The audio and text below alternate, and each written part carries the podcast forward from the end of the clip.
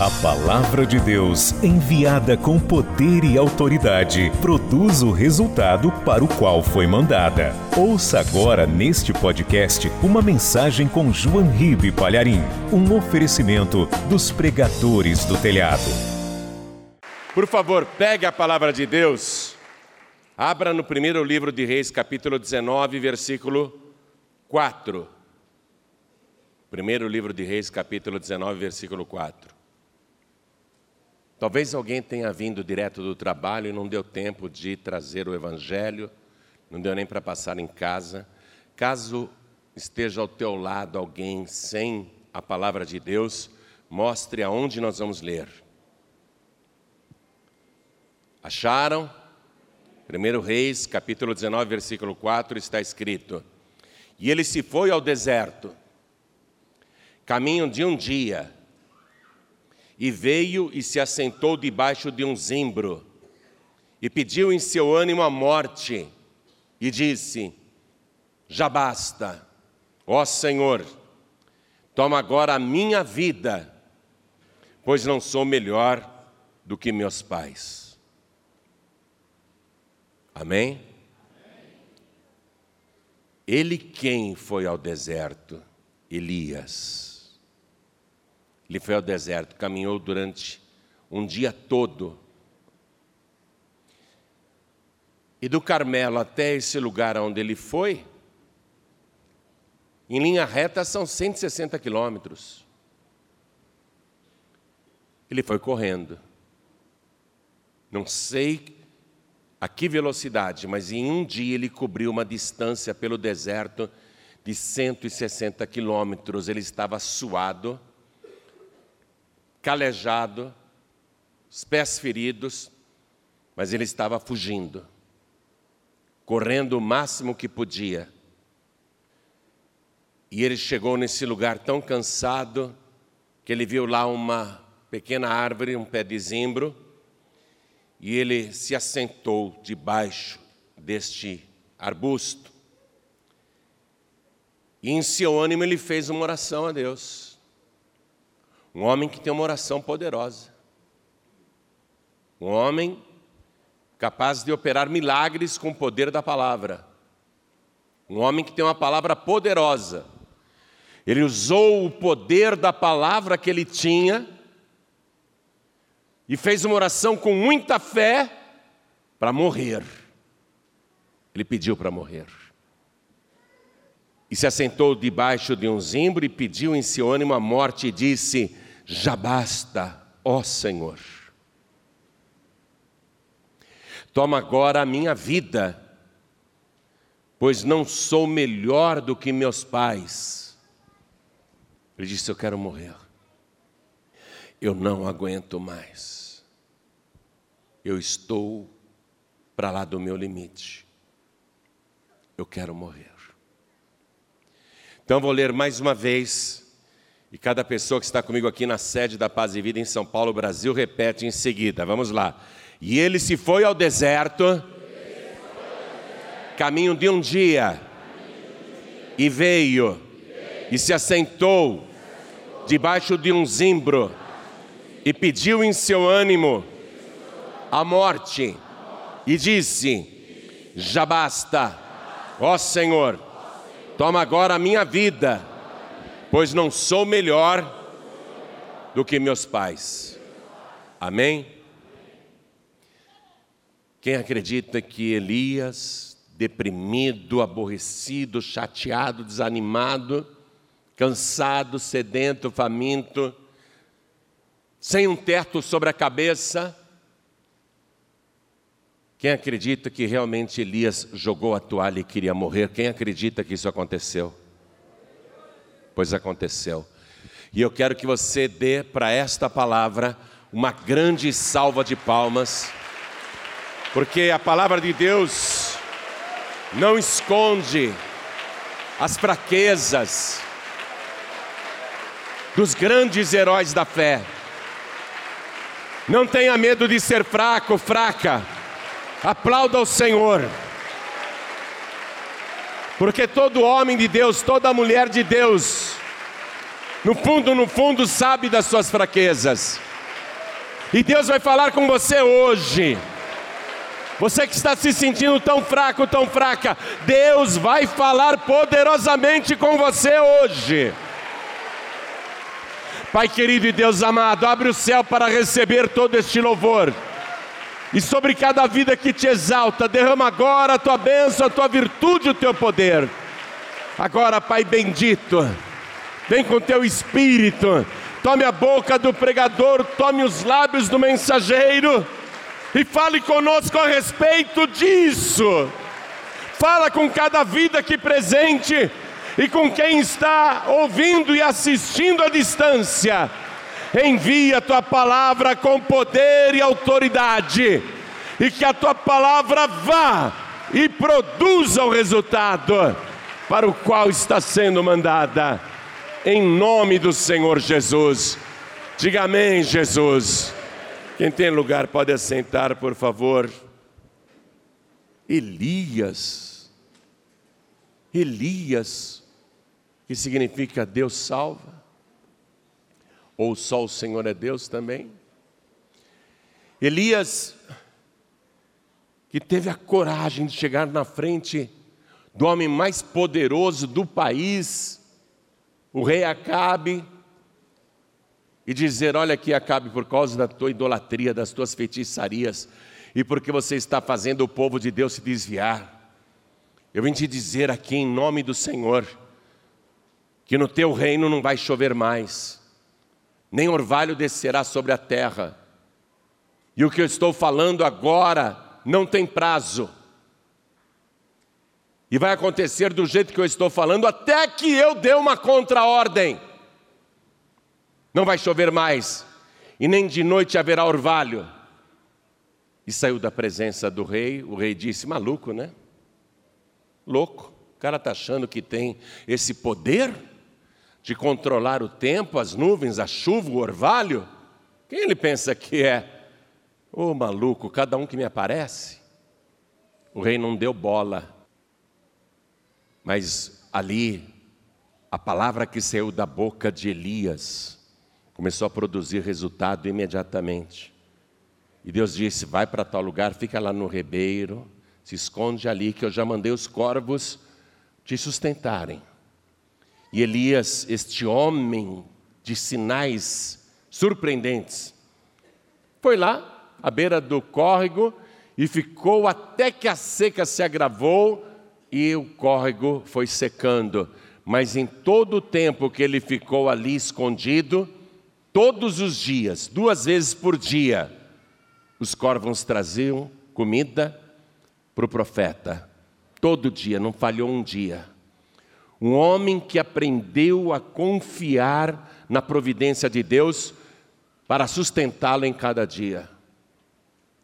Depois de três anos e meio de seca, Elias já tinha a fé muito mais fortalecida ainda porque ele foi sustentado durante aquela seca por uma mulher viúva que não tinha nem o que comer.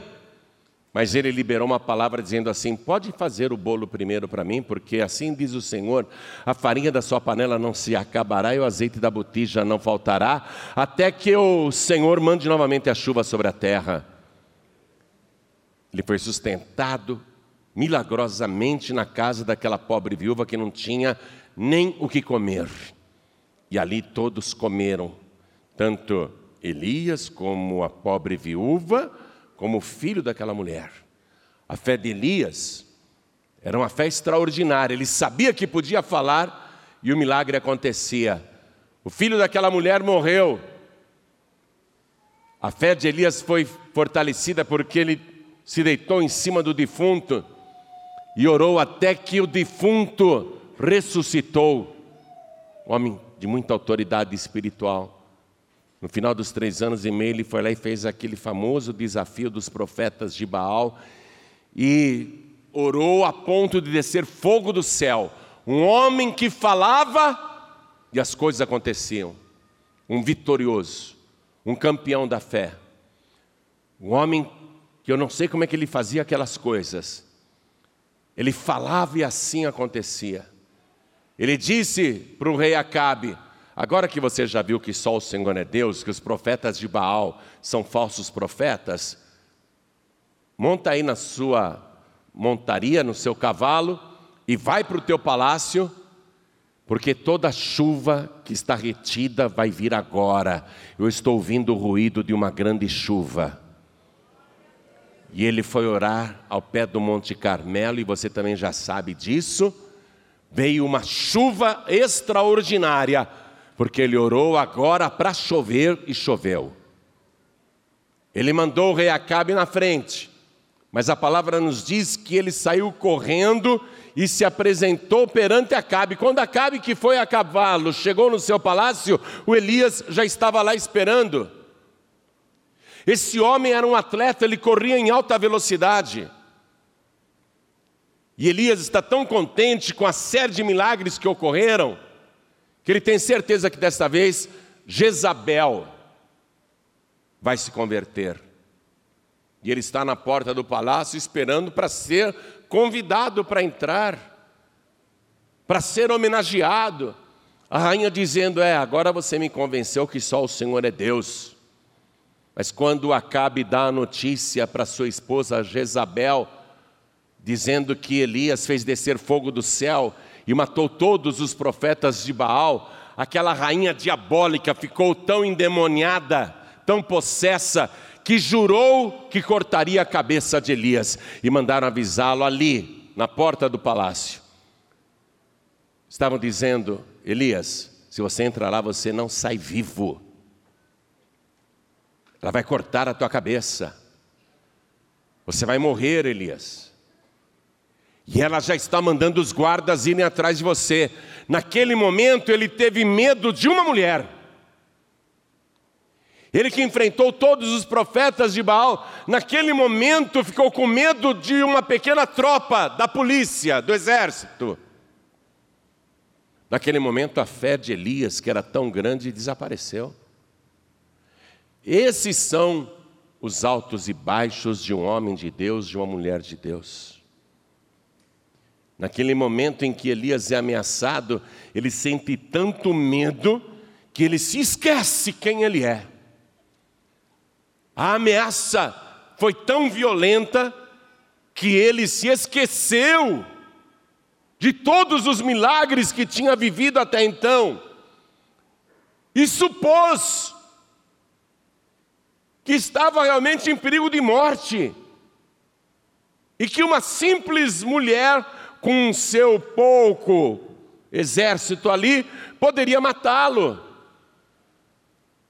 Elias, naquele momento, não é o mesmo de antes, ele foi enfraquecido pela ameaça. Isso acontece conosco também, porque no nosso dia a dia a gente vive milagres extraordinários. Todos nós aqui vivemos diariamente milagres extraordinários. Se você não se lembra do teu currículo espiritual, pede uma cópia lá no céu. Lembre-se de quantos milagres você já viveu e quantos milagres Deus já operou através da sua vida.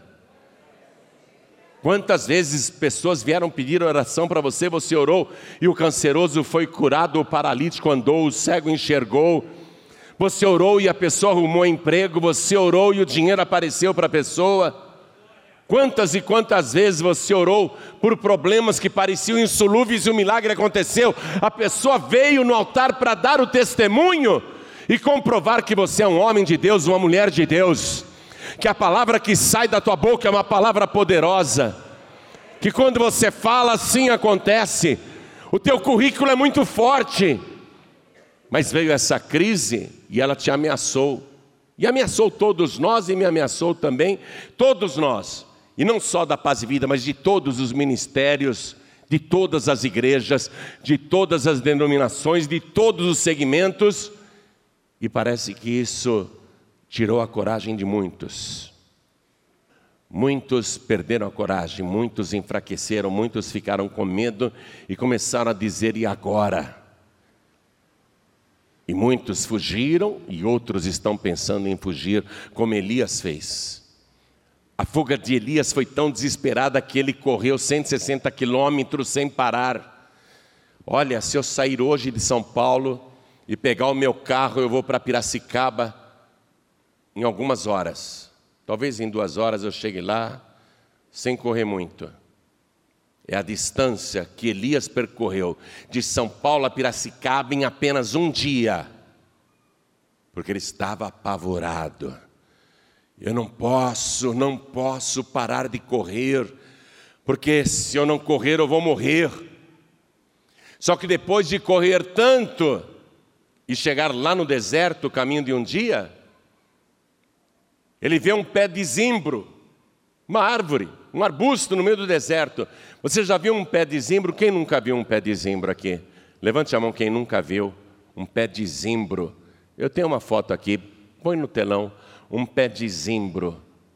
Você vai ver a árvore que encontrou lá no deserto. Olha que árvore convidativa. Parece aquelas árvores de filme de terror. Parece que vai sair uma bruxa de trás daquelas árvores, daqueles galhos. Olha que coisa medonha, deprimente. Ele encostou no tronco desse pé de zimbro, foi recuperando o alento, mas o cansaço era muito grande, o desânimo. Por que, que Elias estava deprimido? Porque ele achou que tinha fracassado.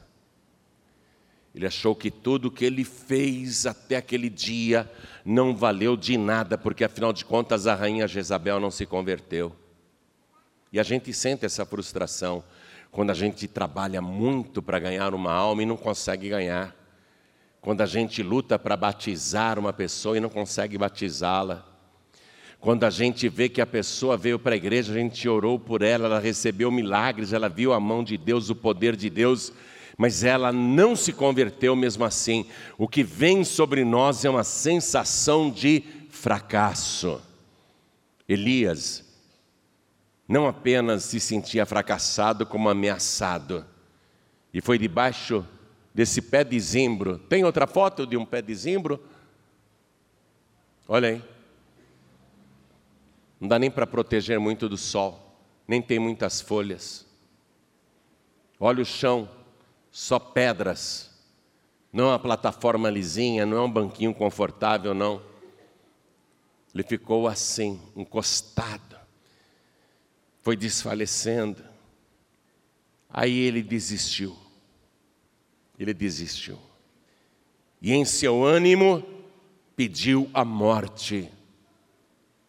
E esse homem de grande fé, com uma palavra poderosa nos lábios, ele diz: Já basta, ó Senhor, toma agora a minha vida. E ele estava tão deprimido e cansado, versículo 5: e deitou-se e dormiu debaixo daquele pé de zimbro. Ele dormiu. Ele dormiu e gostaria de não mais acordar. Ele gostaria de morrer dormindo, porque aquilo para ele seria uma fuga, uma maneira de sair dos problemas, de sair da confusão, de parar com aquela luta. Eu não sei como você está, mas eu creio que muitos, muitos, muitos já foram se deitar ou já foram orar pedindo para morrer, desejando até não acordar no dia seguinte, por causa da sensação de fracasso, por causa das dificuldades, por causa das lutas e por causa dos problemas, sem vontade de acordar no dia seguinte para continuar na mesma luta. Não apenas Elias se sentiu assim, Antes dele, Moisés se sentiu assim. Moisés foi orar: Deus, eu por acaso gerei todo esse povo? Por que o Senhor fez isso comigo de me colocar na frente desse povo que só murmura? Eles querem carne para comer, eu não tenho carne para dar para essa gente, meu Deus, faz o seguinte: me mata! Moisés, o homem que tinha enfrentado também o Faraó, o rei do Egito, que operou as dez pragas e milagres e sinais, o homem que abriu o mar vermelho, o homem que fazia brotar água da rocha. Este homem disse: Me mata, meu Deus, acaba comigo que eu não aguento mais. Fuga, fuga. O apóstolo Paulo também pediu, ele disse: Deus, é muito melhor estar contigo, é muito melhor. Eu tenho a impressão que Paulo, quando ele percebeu que a espada iria descer sobre o seu pescoço, eu tenho a impressão que ele sentiu um alívio. Que bom, vão se acabar as perseguições, as lutas, as fomes, os naufrágios, os açoites, os apedrejamentos, as injustiças, as ingratidões. Tudo isso vai acabar agora. Talvez ele tenha pensado isso, não sei mas ele foi muito perseguido e muito sofrido também. Agora, eu conheço uma pessoa que foi muito mais perseguida, muito mais caluniada, muito mais injustiçada. Uma pessoa que tentaram matar várias vezes, e quando chegou realmente aquele momento, ele disse: A minha alma está cheia de tristeza até a morte. E ele foi orar para não morrer. Ó, deprimido. E ele tinha que ter ficado deprimido, porque ele ia levar sobre si todas as nossas dores e todas as nossas enfermidades. Ele tinha que sentir depressão. Ele revela: minha alma está triste até a morte. Ele tinha que sentir essa tristeza. O Evangelho conta que ele foi orar e começou a angustiar-se e sentir pavor. Uma pessoa, quando está numa situação assim, o que ela quer é morrer, mas ele não. Apesar de todas as lutas, ele queria viver. Ele queria viver, porque ele sabe muito bem que aquilo que o Pai Celestial tem preparado para cada um de nós não é a morte, mas é a vida, e não uma vida qualquer, mas a vida eterna, e uma vida abençoada. Apesar de perseguições, angústias, calúnias, difamações, tristezas, sensações de fracassos, depressões, enfim, tantos problemas, Deus quer você de pé. Deus quer que você viva. Elias pediu no seu ânimo a morte, orou com fé, ele queria morrer dormindo. Versículo 5, eu repito: e deitou-se e dormiu debaixo de um zimbro, não quer mais acordar. Só que Deus mandou um anjo, e eis que então um anjo o tocou, o acordou, e lhe disse: levanta-te e come. Será que quando ele viu o anjo, ele pensou, vai ver, eu já morri, né? Já estou no céu, estou vendo o anjo. Mas quando o anjo falou, levanta e come, ele olhou do lado, tinha pedras em brasas. Olha o que o anjo fez. Ele não usou lenha, não usou madeira, não usou carvão. Ele fez as pedras ficarem incandescentes avermelhadas, como se fossem pedras vulcânicas. Elas esquentaram e em cima das pedras pão, pão cozido. E ao lado ali daquelas pedras que estavam acesas, iluminando até o lugar, com aquela luz bonita, iluminando, ao lado uma botija de água fresquinha. E a ordem: levanta-te, ó, e come. Levantar, ficar de pé e comer para continuar de pé, porque saco vazio não para em pé. Levanta-te e come. E olhou, e eis que à sua cabeceira estava um pão cozido sobre as brasas e uma botija de água, e comeu e bebeu e tornou a deitar-se. Não obstante o milagre extraordinário, a presença do anjo ali, pão que surgiu do nada, água que veio do nada, uma botija de água. Depois de comer e beber, ele volta a dormir, porque o que ele quer? Ele quer morrer. Essa refeição não animou ele, não. É que nem quando você recebe uns pequenos vales de ajuda de custo. Você queria mais, mas vai aquilo lá, aquilo lá não resolve teu problema. Você come, tal. Isso fala, não, não mudou nada. Ele pensou que não mudou nada, nem deu bola para nada. E tornou a deitar-se. Acompanhe comigo. Versículo 7: E o anjo do Senhor tornou segunda vez, diga, o anjo do Senhor. No Antigo Testamento, o anjo do Senhor é a figura de Jesus Cristo. O anjo do Senhor tornou segunda vez e o tocou. Sabe por quê? O anjo do Senhor, essa figura de Jesus Cristo no Antigo Testamento, deu uma prova de que realmente era ali com ele o pão da vida e a água da vida. Por isso, o pão na brasa e aquela botija de água. Mas mesmo assim eu quero morrer, me deixa dormir. Não, eu te toco de novo, porque eu não tenho a morte para você, eu tenho a vida e vida de verdade. Eu vou continuar insistindo com você, eu te toco de novo, mas você vai se colocar de pé. Levantou-se, pois, e comeu e bebeu, e com a força daquela comida caminhou 40 dias e 40 noites até Horebe. 40 dias e 40 noites até Horebe. De lá onde ele estava, na região de Berseba, até Horebe, 320 quilômetros. Esse homem podia ir até o Rio de Janeiro a pé, rapidinho.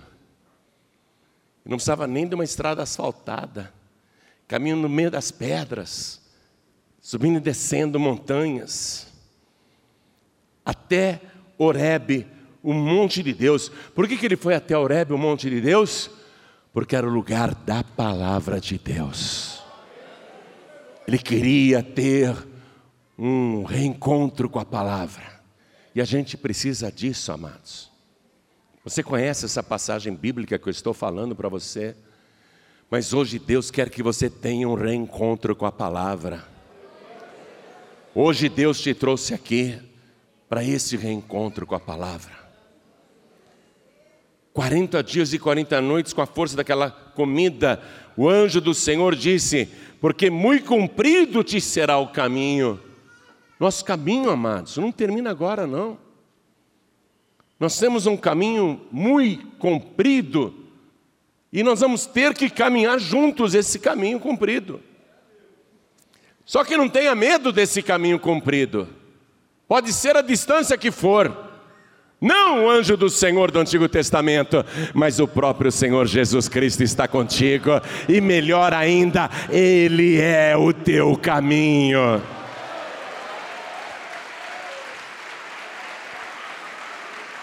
Oh, glória, Ele é o teu caminho.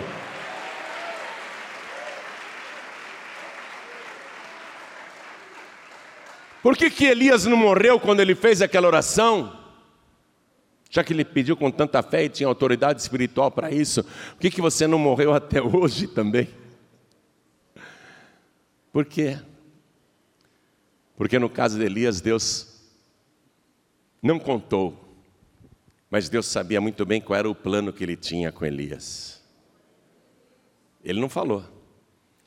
Talvez eu e você, vendo Elias tão deprimido, contaria tudo. Mas Deus não contou. Deus também não te contou tudo.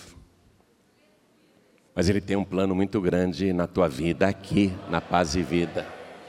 Ele tem um plano com você. Ele não te contou, mas Ele tem. No caso de Elias, eu quero morrer, me dá a morte. Deus podia ter dito, Elias, Eu não vou te dar a morte. Pelo contrário, vou provar para você que eu não quero a tua morte. Você não vai passar pela morte. Você vai ser que nem Enoque. Você não morrerá nunca. Nunca morrerá. E eu não tenho uma sepultura para você. Eu tenho uma carruagem de fogo com cavalos de fogo. Você está pegando a palavra? Está pegando? Eu não tenho a morte para você, eu tenho uma vida abundante aqui na terra. Eu estou contigo, eu sou o teu caminho. Eu não desisti de você, eu te toco agora de novo para que você se renove como o pão da vida, beba a água da vida, porque eu tenho um arrebatamento preparado para você.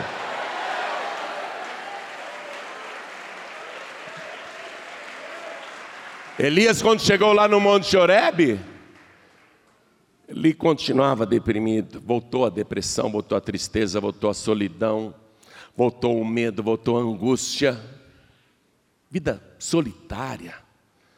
Não tem ninguém com ele. Você já percebeu como a nossa vida de pastor, de obreiro, é uma vida solitária?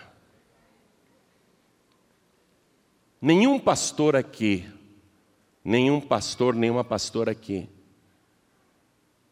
e nem meus filhos, e nem minha esposa, ninguém aqui sabe das minhas dores das minhas dores mais profundas. Eu tenho uma casca grossa, mas se você olhar aqui para a minha coraça, ela é toda cheia de cicatrizes. Dentro, debaixo dessa coraça, dessa casca grossa, tem um Elias medroso. Tem um cara assim, ó, igualzinho a Elias. Mas eu não vou te contar eu não vou te contar de todas as minhas dores, sabe por quê? Porque eu entendo, eu já aprendi que a vida de um pastor, de uma pastora, a vida de um homem de Deus, de uma mulher de Deus, é uma vida muito solitária. Nós não abrimos nunca para ninguém. Elias está sozinho aqui, ele não tem ninguém. E Deus vai perguntar para ele lá no Monte Horebe: Deus diz assim: foi a palavra do Senhor. Ele não foi lá no Monte Oreb para buscar a palavra, olha o que está escrito aqui no versículo 9. E ali entrou numa caverna, passou ali a noite, e eis que a palavra do Senhor veio a ele, o Monte Oreb, onde a palavra foi entregue. A palavra, ele queria essa palavra, aqui a palavra foi entregue para ele, como agora a palavra está sendo entregue para você. Ele disse: que fazes aqui, Elias? E ele disse: Tenho sido muito zeloso pelo Senhor Deus dos exércitos, porque os filhos de Israel deixaram o teu concerto, derribaram os teus altares e mataram os teus profetas à espada, e eu fiquei só e busco a minha vida para me atirarem.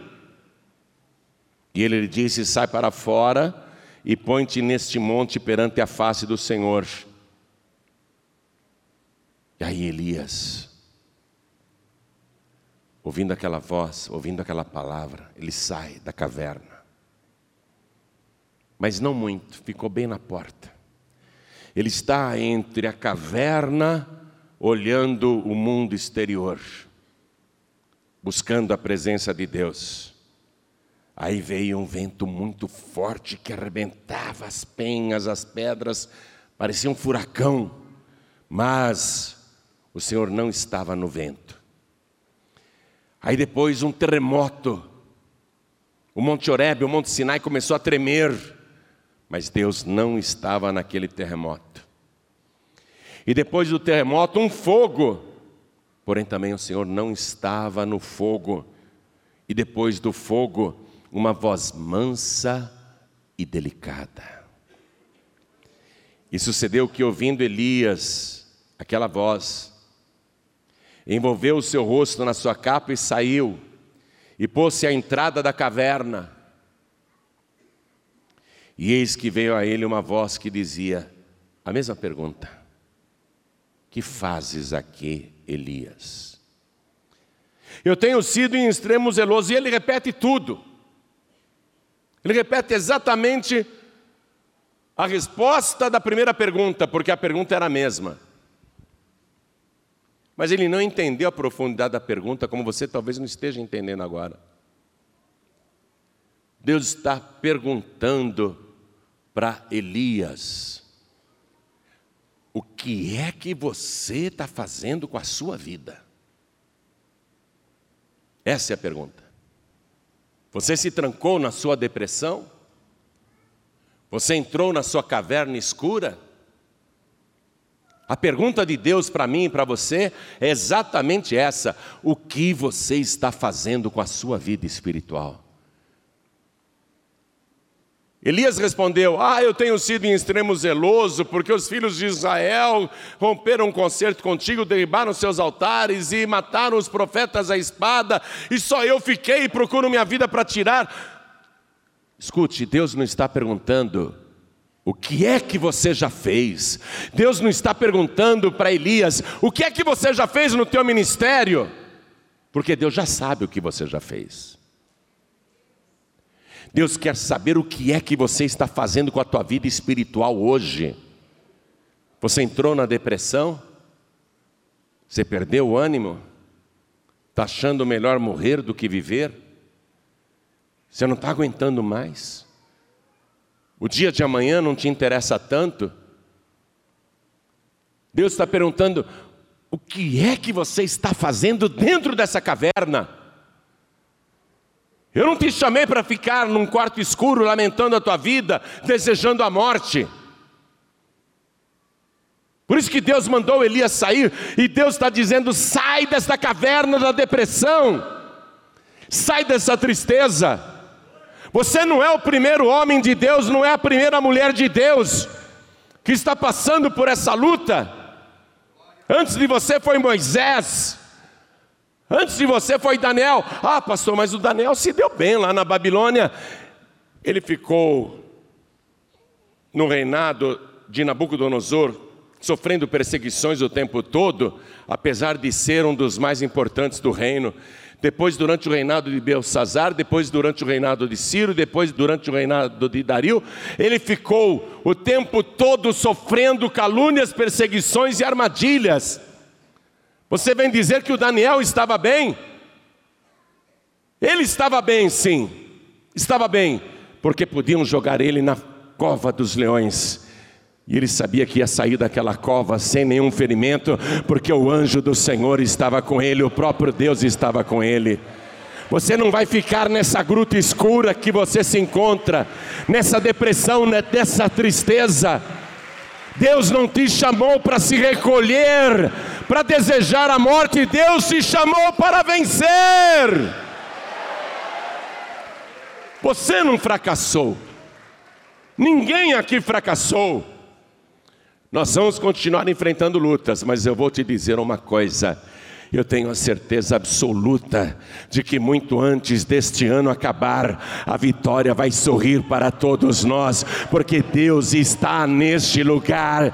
Ele não está no terremoto, ele não está no vento forte, ele não está no fogo. Nós passamos pelo vento forte, a nossa vida está num terremoto.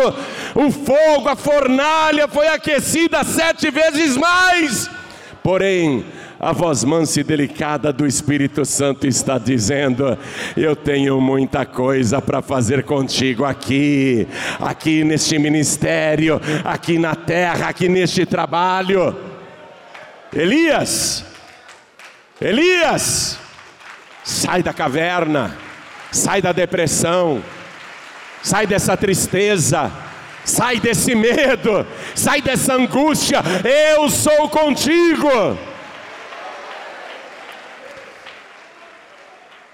Deus colocou Elias em atividade. Ele falou: Elias, é o seguinte, você vai até a Síria agora, vai caminhar mais um bocado, viu? Vai caminhar vários quilômetros de novo. Você vai até o país vizinho aqui do norte. Você vai ungir o novo rei da Síria. Depois você volta aqui para Israel, você vai ungir o novo rei de Israel. E você vai para onde eu te mandar, porque você vai eleger agora o profeta Eliseu. Você vai ungir Eliseu. Olha só, eu tenho um trabalho para você. Vai ungir o rei da Síria, vai ungir o novo rei de Israel e vai ungir o novo profeta, o profeta Eliseu. Olha o que Deus tem para você, aqui na paz e vida, aqui neste lugar. Deus só não quer você na caverna. Deus só não quer você desanimado, abatido, abatida, porque eu tenho para você o meu Espírito Santo, e você vai ungir muitas pessoas com o meu Espírito, e muitas vidas serão abençoadas e transformadas através da unção que eu coloquei na tua vida. A unção do Espírito Santo, a unção de Deus está contigo. O teu trabalho aqui não acabou e nem teu tempo venceu. E não é hora de fugir e nem hora de correr, pelo contrário, é hora de dar a cara para bater. Mas você não vai apanhar, ainda que te espanquem, a vitória é sua e já está garantida. A vitória é sua em nome de Jesus. Quem está mandando eu dizer essa palavra é o Espírito Santo de Deus. Nada e nem ninguém, não há força neste mundo que possa te derrubar. simplesmente porque eu sou contigo, para te guardar e te proteger, para te dar virtude e para te dar poder. A unção que Elias recebeu de Deus era uma unção que ele podia transferir para quem ele quisesse. Por isso que Jesus disse: O que de graça recebestes, de graça dai. A unção que eu tenho, a unção que você tem, é só a gente colocar as mãos e a gente passa virtude e poder. Levanta as tuas mãos assim. As tuas mãos estão ungidas, receba. Tem muito trabalho aqui, muito, muito, muito. Não desanima não. Levanta a tua cabeça, arregaça as mangas. Deus está te tocando hoje. Deus está te tocando para te renovar. Pão da vida e água da vida. Toda a igreja se coloque de pé. Vou chamar aqui o pastor Newton Rocha, meu filho na fé. Em todos os estados do Brasil e também em Portugal, vamos ficar todos de pé. Porque nós vamos transferir unção. A palavra de Deus diz que o pastor é o anjo da igreja, todos os pastores aqui presentes subam no altar e também nos demais estados, todos os pastores subam no altar. Nossos obreiros, que são futuros pastores e pastoras, estavam precisando ouvir essa palavra. E até nós, pastores também. Até nós também. E nesse momento o Espírito de Deus vai operar no nosso meio de uma maneira extraordinária. A unção dos pastores vai passar para todos vocês. A mesma unção que está neles estará em todos nós.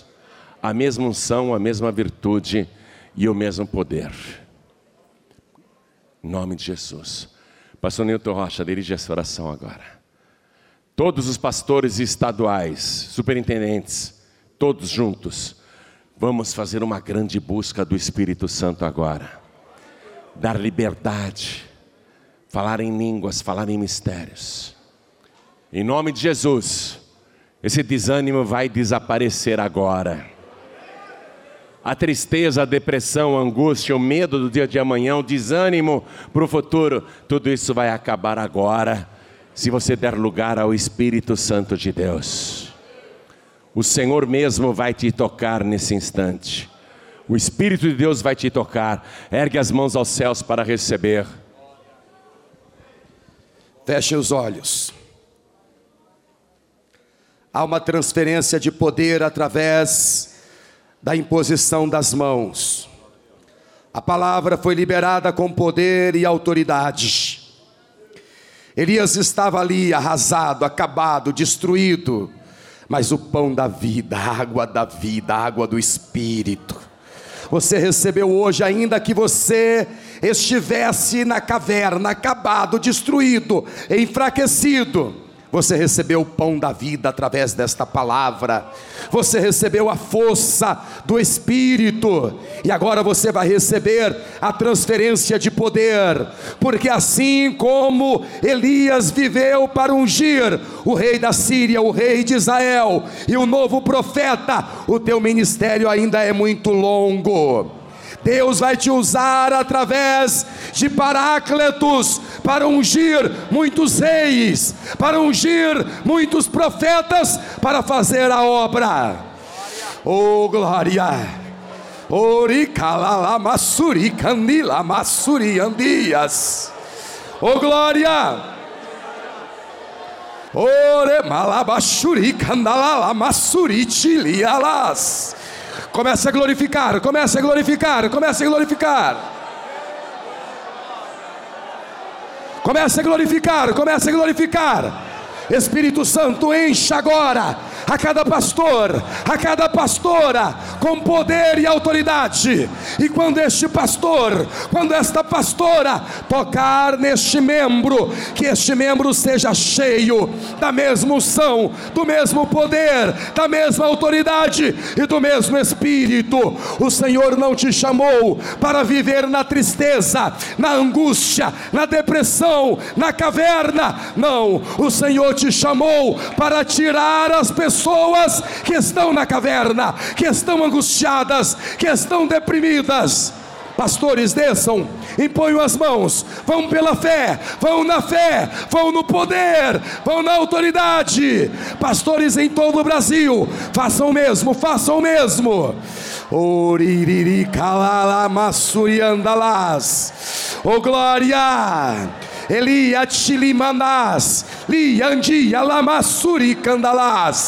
Oh glória, oh glória, receba poder, receba poder, receba poder, receba poder, receba poder, receba.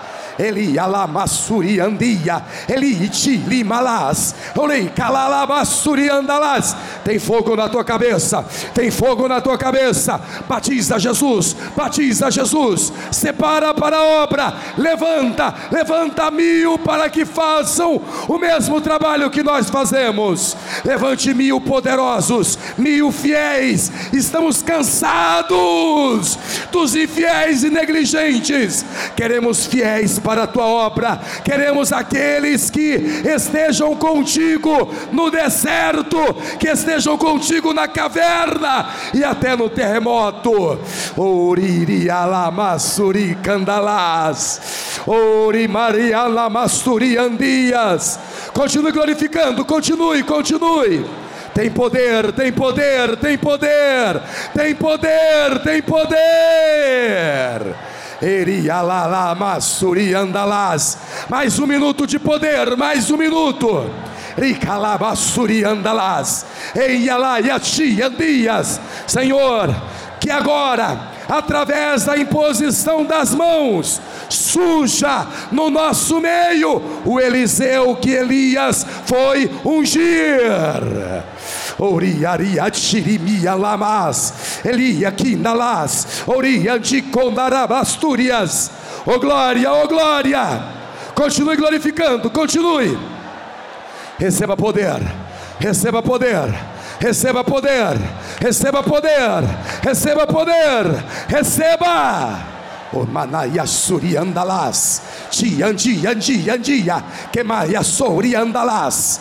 O Senhor, esta é a geração que fará a tua obra até o arrebatamento da igreja. Levante as suas mãos aos céus. Oh glória! Obrigado, Senhor. Obrigado, Senhor. Obrigado pela palavra rema. Obrigado por esta água que refrigera o nosso espírito. Obrigado pelo pão da vida que alimenta a nossa alma e nos fortalece para uma longa jornada pelo teu nome. Levante as duas mãos aos céus. Senhor, assim como no momento mais difícil da vida de Elias, O Senhor segurou na mão direita de Elias e não deixou mais. Segure na mão direita desta pessoa. Ela estava fraca porque ela não está mais. Ela estava na caverna porque ela não está mais. Quando Elias saiu daquela angústia, ele foi com poder e autoridade fazer a tua obra, até que um carro e um redemoinho de fogo o arrebatou para os céus. Esta pessoa, ela não vai mais desistir, ela não vai mais fracassar, ela não vai mais entrar em depressão ou em angústia, ela vai permanecer firme até o dia do arrebatamento da igreja, em nome de Jesus. E se você crê nessa palavra, comece a aplaudir ao Senhor e seja cheio de poder e autoridade, em nome de Jesus. Você acabou de receber as boas novas do Evangelho através de João Ribe Palharim, um oferecimento dos pregadores do telhado. Participe da reunião de Paz e Vida. Para informações, acesse pazevida.org.br. Paz e Vida, lugar de gente feliz e ungida.